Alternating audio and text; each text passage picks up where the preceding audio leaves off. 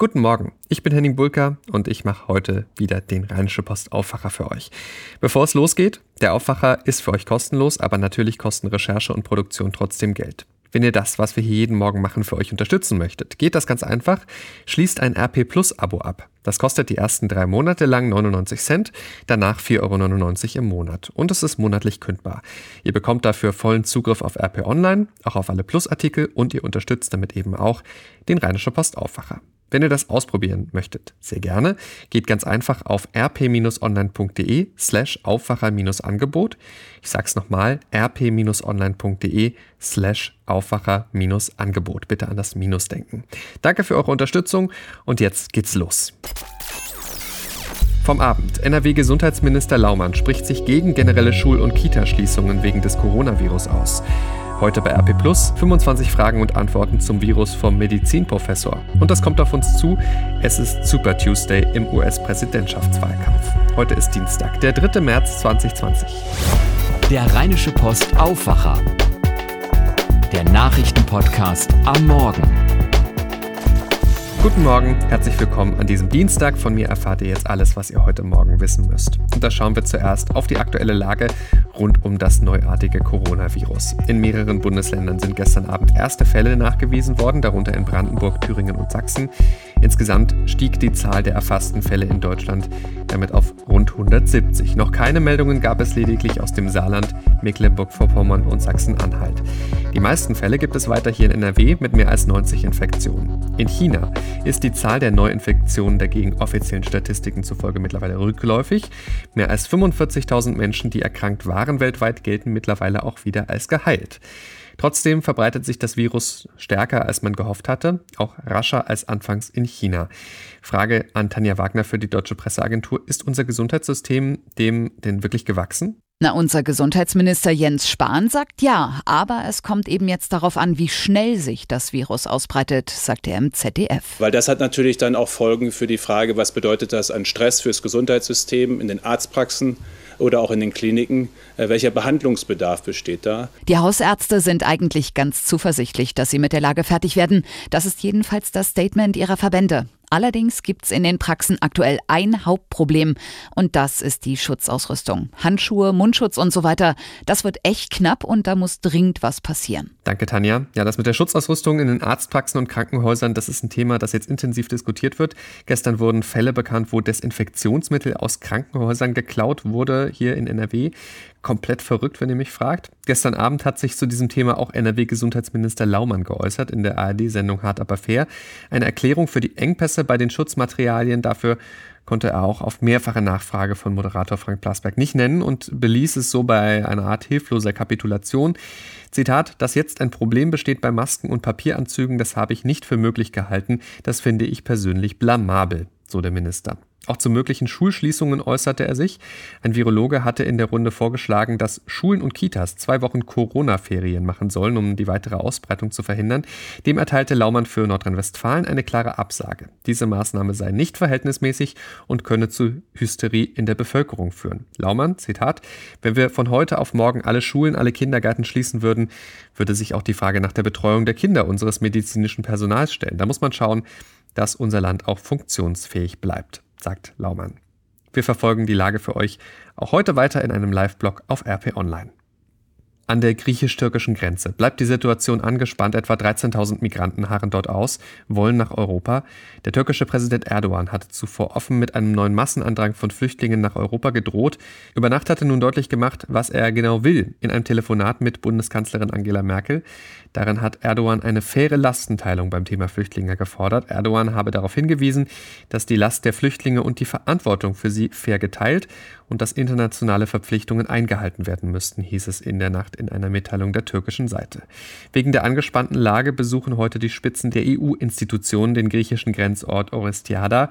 Im Nordosten Griechenlands wollen sich EU-Kommissionspräsidentin Ursula von der Leyen, EU-Ratschef Charles Michel und der Präsident des Europaparlaments David Sassoli ein Bild von der Situation machen. Ein modernes Warenhaus hat eine wesentliche Funktion in der Innenstadt. Wir glauben an die Innenstädte. Das sagt kein geringerer als René Benko, Self-Made-Milliardär und Warenhausinvestor bei Karstadt. Gesagt hat er das gestern Abend beim Ständehaustreff der RP. Er stellte sich den Fragen unseres Chefredakteurs Moritz Döbler. Und Benko hat nochmal betont, die Kaufhausübernahmen von Karstadt und Kaufhof, das war nicht nur ein Finanzgeschäft für ihn. Drei Anläufe hat Benkos Firma Signa gebraucht, um Galeria Kaufhof zu schlucken und das Kölner Traditionsunternehmen schließlich mit dem früheren Konkurrenten Karstadt in einer großen deutschen Warenhausgesellschaft aufgehen zu lassen. Man sieht daran meine Hartnäckigkeit, sagt Benko. Karstadt stand damals kurz vor der zweiten Insolvenz. Kaufhof wurde kurz vor die Insolvenz getrieben. Es ist ein gutes Gefühl, wenn man traditionelle Unternehmen auffängt, sagt er.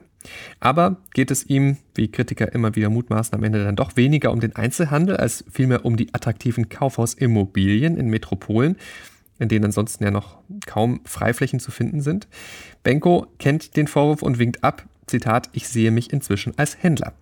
Das Düsseldorfer Karschhaus etwa will er zu einem Premiumhaus ausbauen, der traditionsreiche Name soll er aber bleiben. Was Benko sonst so gesagt hat und wie er zum Beispiel auf den Düsseldorfer Wohnungsmarkt blickt, das lest ihr auf RP Online.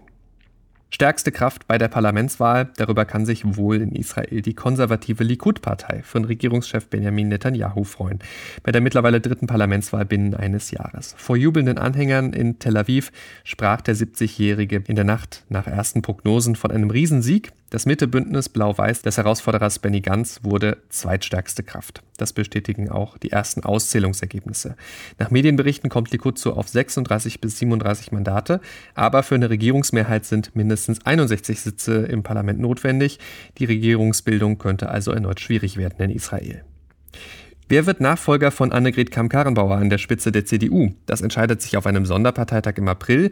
Im Rennen sind NRW-Ministerpräsident Laschet, Ex-Unionsfraktionschef Merz und Ex-Umweltminister Röttgen. Wer dort im April gewählt wird, kann sich aber nicht auf Dauer sicher sein. Der künftige CDU-Vorsitzende muss sich auf dem turnusmäßigen Parteitag im Dezember dann erneut zur Wahl stellen. Das wurde nach Beratungen der Bewerber mit der aktuellen Parteispitze am Abend in Berlin bekannt. Bis zum Sonderparteitag sollen sich die Bewerber in mehreren Formaten den Fragen von Mitgliedern stellen. Die scheidende Parteichefin Kramp-Karrenbauer sprach von sehr guten und konstruktiven Gesprächen. Damit zu dem, was ihr heute bei RP Plus lest. Und da beschäftigen wir uns sehr ausgeruht und nüchtern noch einmal mit dem neuen Coronavirus SARS-CoV-2. Nüchtern heißt, wir haben mit einem Mediziner gesprochen, nicht mit irgendeinem, sondern mit Ortwin Adams. Er ist Professor für Virologie am Universitätsklinikum Düsseldorf und Experte für respiratorische Viren. Zu denen zählt auch das neuartige Coronavirus. Denn vieles ist zwar schon bekannt darüber, über manches gibt es aber auch noch Unklarheiten. Eine Frage ist ja zum Beispiel, wie das Virus übertragen werden kann. Da sagt Adams, durch Tröpfcheninfektion, ja also zum Beispiel durchs Niesen oder Husten und dann aber eben auch durch Kontaktinfektion, also zum Beispiel, wenn man in die Hände niest und dann jemandem die Hand gibt. Deshalb ist Händewaschen und richtiges Niesen in die Armbeuge so wichtig. Unklar ist laut Adams noch, ob das Coronavirus auch weiter durch die Luft übertragen werden kann als sogenanntes Aerosol. Und dann sagt er auch noch etwas sehr Interessantes zum Thema Inkubationszeit, also wie schnell man krank wird. Da ist ja bisher von bis zu 14 Tagen die Rede. Er sagt dazu Folgendes, ich lese mal vor. Zitat, die Inkubationszeiten für die bisher bekannten respiratorischen Viren sind sehr kurz, manchmal sogar nur ein bis zwei Tage. Dass es bei dem neuen Coronavirus bis zu 14 Tage dauern soll, ist höchst ungewöhnlich. Eine aktuelle chinesische Studie im New England Journal of Medicine spricht von durchschnittlich vier Tagen. Ich denke ebenfalls an kürzere Inkubationszeiten. Die Frage bedarf unbedingt einer Klärung, denn daran hängt die Quarantäne und die Frage, wie lange wir testen müssen, bevor wir einen Menschen wieder in die Freiheit lassen. Also, viel Unklarheit noch, die gesammelten Antworten von Professor Ortwin Adams heute bei uns bei RP+. Welche Nachrichten es in Düsseldorf gibt, das weiß Philipp Klees aus den Antenne Düsseldorf Nachrichten. Guten Morgen, Philipp. Schönen guten Morgen, Henning. Die Düsseldorfer haben Redebedarf beim Thema Coronavirus. Das sehen wir auch daran, dass die Infohotline der Stadt überlastet war und ist. Da haben auch hier bei uns viele Hörer angerufen, die gestern einfach gar nicht durchgekommen sind. Erreicht haben wir dagegen Thorsten Hellwig vom Hotel- und Gaststättenverband Tehoga. Er hat uns von massiven Auswirkungen durch das Virus in der Gastro berichtet. Und ganz klar, wir haben auch den Vorgucker auf das Fortuna-Spiel im DFB-Pokal-Viertelfinale gegen Saarbrücken. Das neuartige Coronavirus ist weiter Stadtgespräch und es sorgt dafür, dass das Infotelefon der Stadt an seine Grenzen stößt. Bis zum späten Montagnachmittag wurden dort 720 Menschen beraten. Die Hotline ist heillos überlastet. Viele Hörer haben sich auch bei uns gemeldet, weil sie die Hotline eben nicht erreichen konnten. Zunächst war die Stadt davon ausgegangen, dass es technische Probleme gebe. Diese Annahme hat sich aber als falsch erwiesen. Die Stadt setzt ab heute mehr Mitarbeiter zur Beratung ein und das in drei Schichten. Das Infotelefon soll 24 Stunden erreichbar sein. Wichtiger Hinweis der Stadt, der Service ist nur für Düsseldorferinnen und Düsseldorfer und Menschen, die in der Landeshauptstadt arbeiten, gedacht. Die Restaurants und Hotels in Düsseldorf bekommen die Auswirkungen des neuen Coronavirus besonders zu spüren. Grund ist die Tatsache, dass deswegen im März gleich mehrere Messen in unserer Stadt verschoben wurden. Dadurch fehlen in diesem Monat mehrere hunderttausend Gäste in Düsseldorf, hat uns der Sprecher des Hotel- und Gaststättenverbandes DEHOGA, Thorsten Hellwig, gesagt. Das ist für Hotellerie, Gastronomie, aber auch für die Caterer ist das schon, ich glaube, man kann sagen, ein super GAU. Verschoben ist immer noch besser als aufgehoben. Insofern hoffen wir, dass die Messen zeitnah danach stattfinden. Also es sind alle aus dem Gastgewerbe betroffen und das ist schon ein massiver Schlag ins Kontor. Der Verband will in den kommenden Tagen eine Umfrage unter seinen Mitgliedern durchführen, um den wirtschaftlichen Schaden genauer beziffern zu können.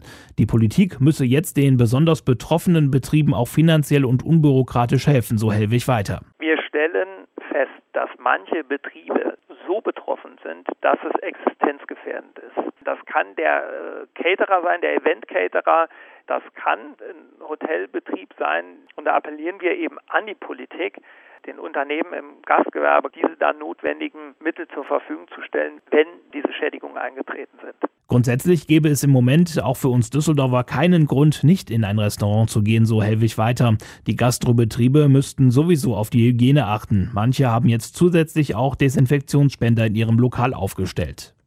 Die Schulen in Düsseldorf sollen auf Vordermann gebracht werden. Das fordert die Ampelmehrheit im Rathaus. Im Fachausschuss stellen SPD, FDP und Grüne heute einen entsprechenden Antrag.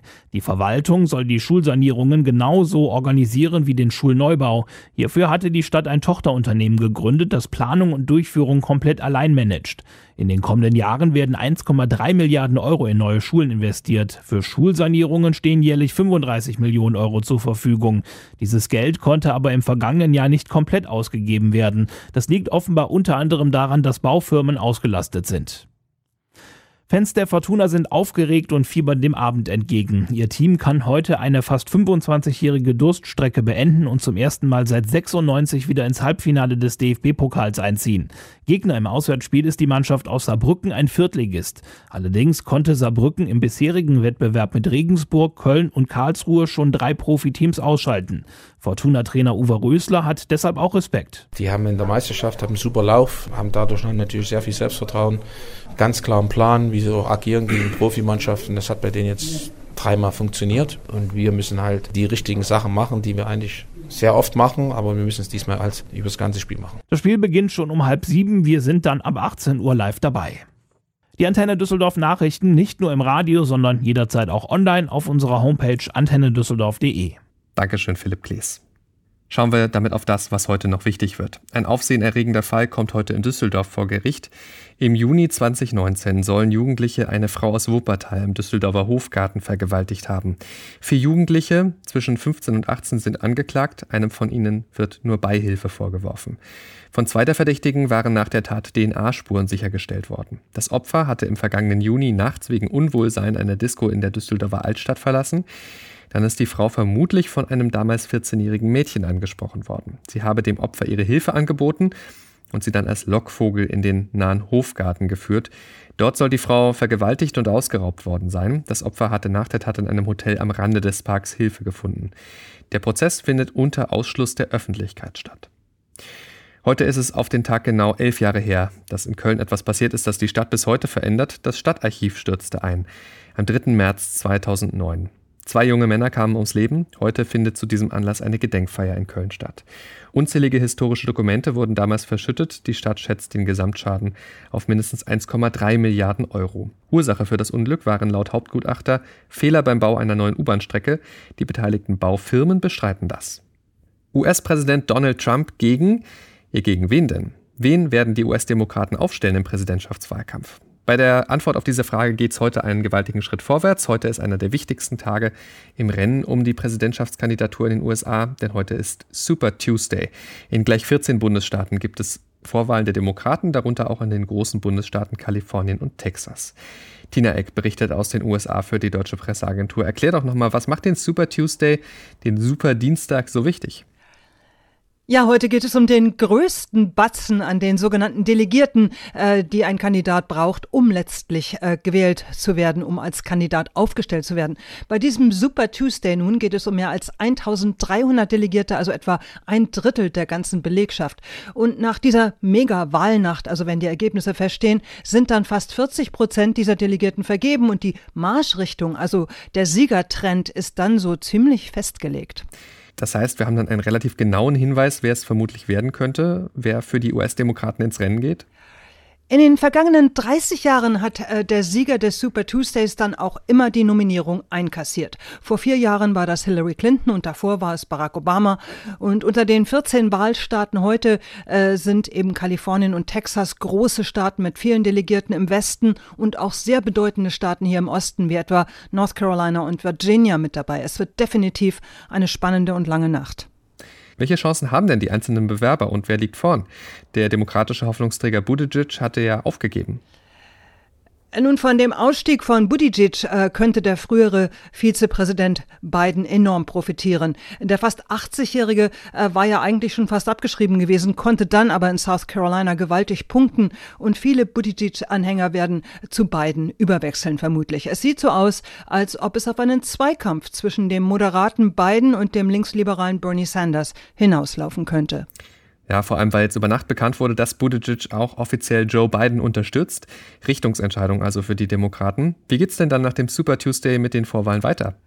Auf jeden Fall dürfte sich das immer noch ziemlich große Bewerberfeld weiter lichten und dann gehen die Vorwahlen bis Anfang Juni weiter. Wichtige Stationen sind dabei Michigan, Pennsylvania, Missouri, Florida und New York. Äh, gekürt wird der demokratische Präsidentschaftskandidat dann beim Nominierungsparteitag der Demokraten Mitte Juli in Milwaukee.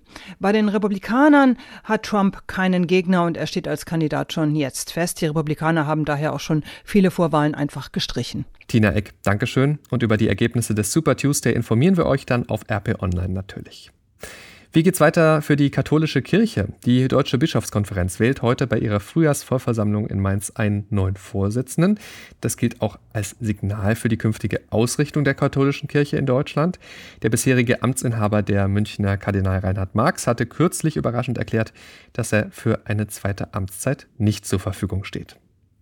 Wenn ihr euch für Restauranttests interessiert, ist heute ein spannender Tag. Der Restaurantführer Guide Michelin verkündet heute Vormittag die aktuelle Riege der deutschen Sternehäuser.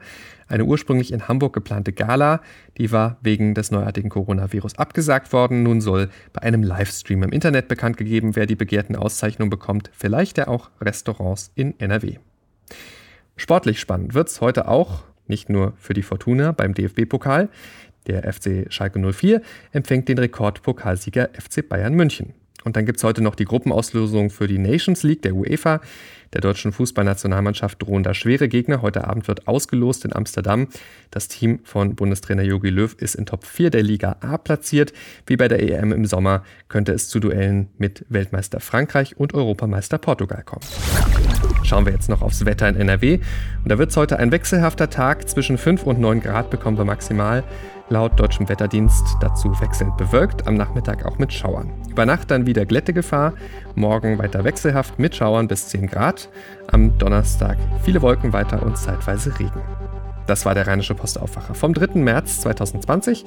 Ich bin Henning Bulka. Morgen früh hört ihr an dieser Stelle dann meine Kollegin Helene Pawlitzki. Bis dahin, habt einen guten Tag. Ciao, ciao. Mehr bei uns im Netz www.rp-online.de